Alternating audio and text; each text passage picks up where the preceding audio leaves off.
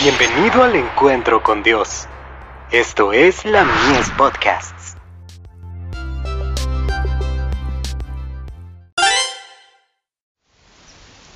Cada día con Dios. Jesús, nuestro amigo en la corte celestial.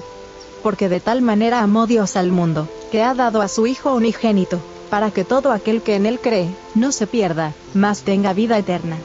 Juan 3, verso 16. Cuando disponemos de una promesa tan rica, y tan plena como la de Juan 3, versos 14 al 19, me pregunto, ¿qué excusa podemos tener para la incredulidad?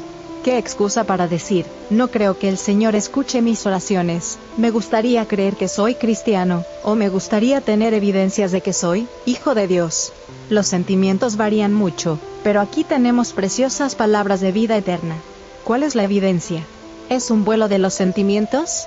¿Es una emoción del corazón la que da evidencias de que alguien es hijo de Dios?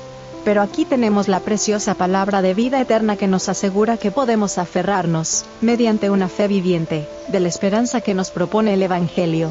Podemos ponernos en contacto con Jesucristo, nuestro abogado en las cortes celestiales. Necesitamos un amigo en esa corte. Hemos pecado, hemos sido desobedientes y transgresores, y es de suma importancia que dispongamos de un amigo en la corte para que defienda nuestros casos ante el Padre. Él dice, y yo, si fuere levantado de la tierra, a todos atraeré a mí mismo. Juan 12, verso 32. Bien, ¿todos seremos atraídos? Cristo atrae, pero, ¿responderán ellos a su poder de atracción? ¿Vendrán? La invitación que aparece en el Apocalipsis es la siguiente, y el Espíritu y la esposa dicen, ven. Y el que oye, diga, ven. Y el que tiene sed, venga. Y el que quiera, tome del agua de la vida gratuitamente. Apocalipsis 22, verso 17. No solo el pastor debe decir, ven, sino que el que oye también tiene que decir, ven. Hay que oír con un propósito, y cuando se escucha el mensaje se comienza a hablar y a decir, ven.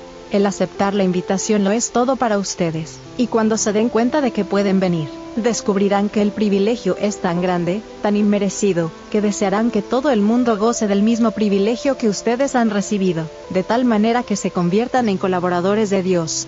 Dios dice, ven, el Espíritu dice, ven, la esposa dice, ven, y todo el que oye dice, ven. Oh, Dios quiera que muchos más digan, mediante vidas consecuentes y piadosas, y las palabras de sus labios, ven. No solo mediante el precepto sino mediante el ejemplo viviente se manifiesta que el cielo vale la pena, y que el cristianismo es algo por lo cual vale la pena luchar. Manuscrito 10, del 2 de agosto de 1891.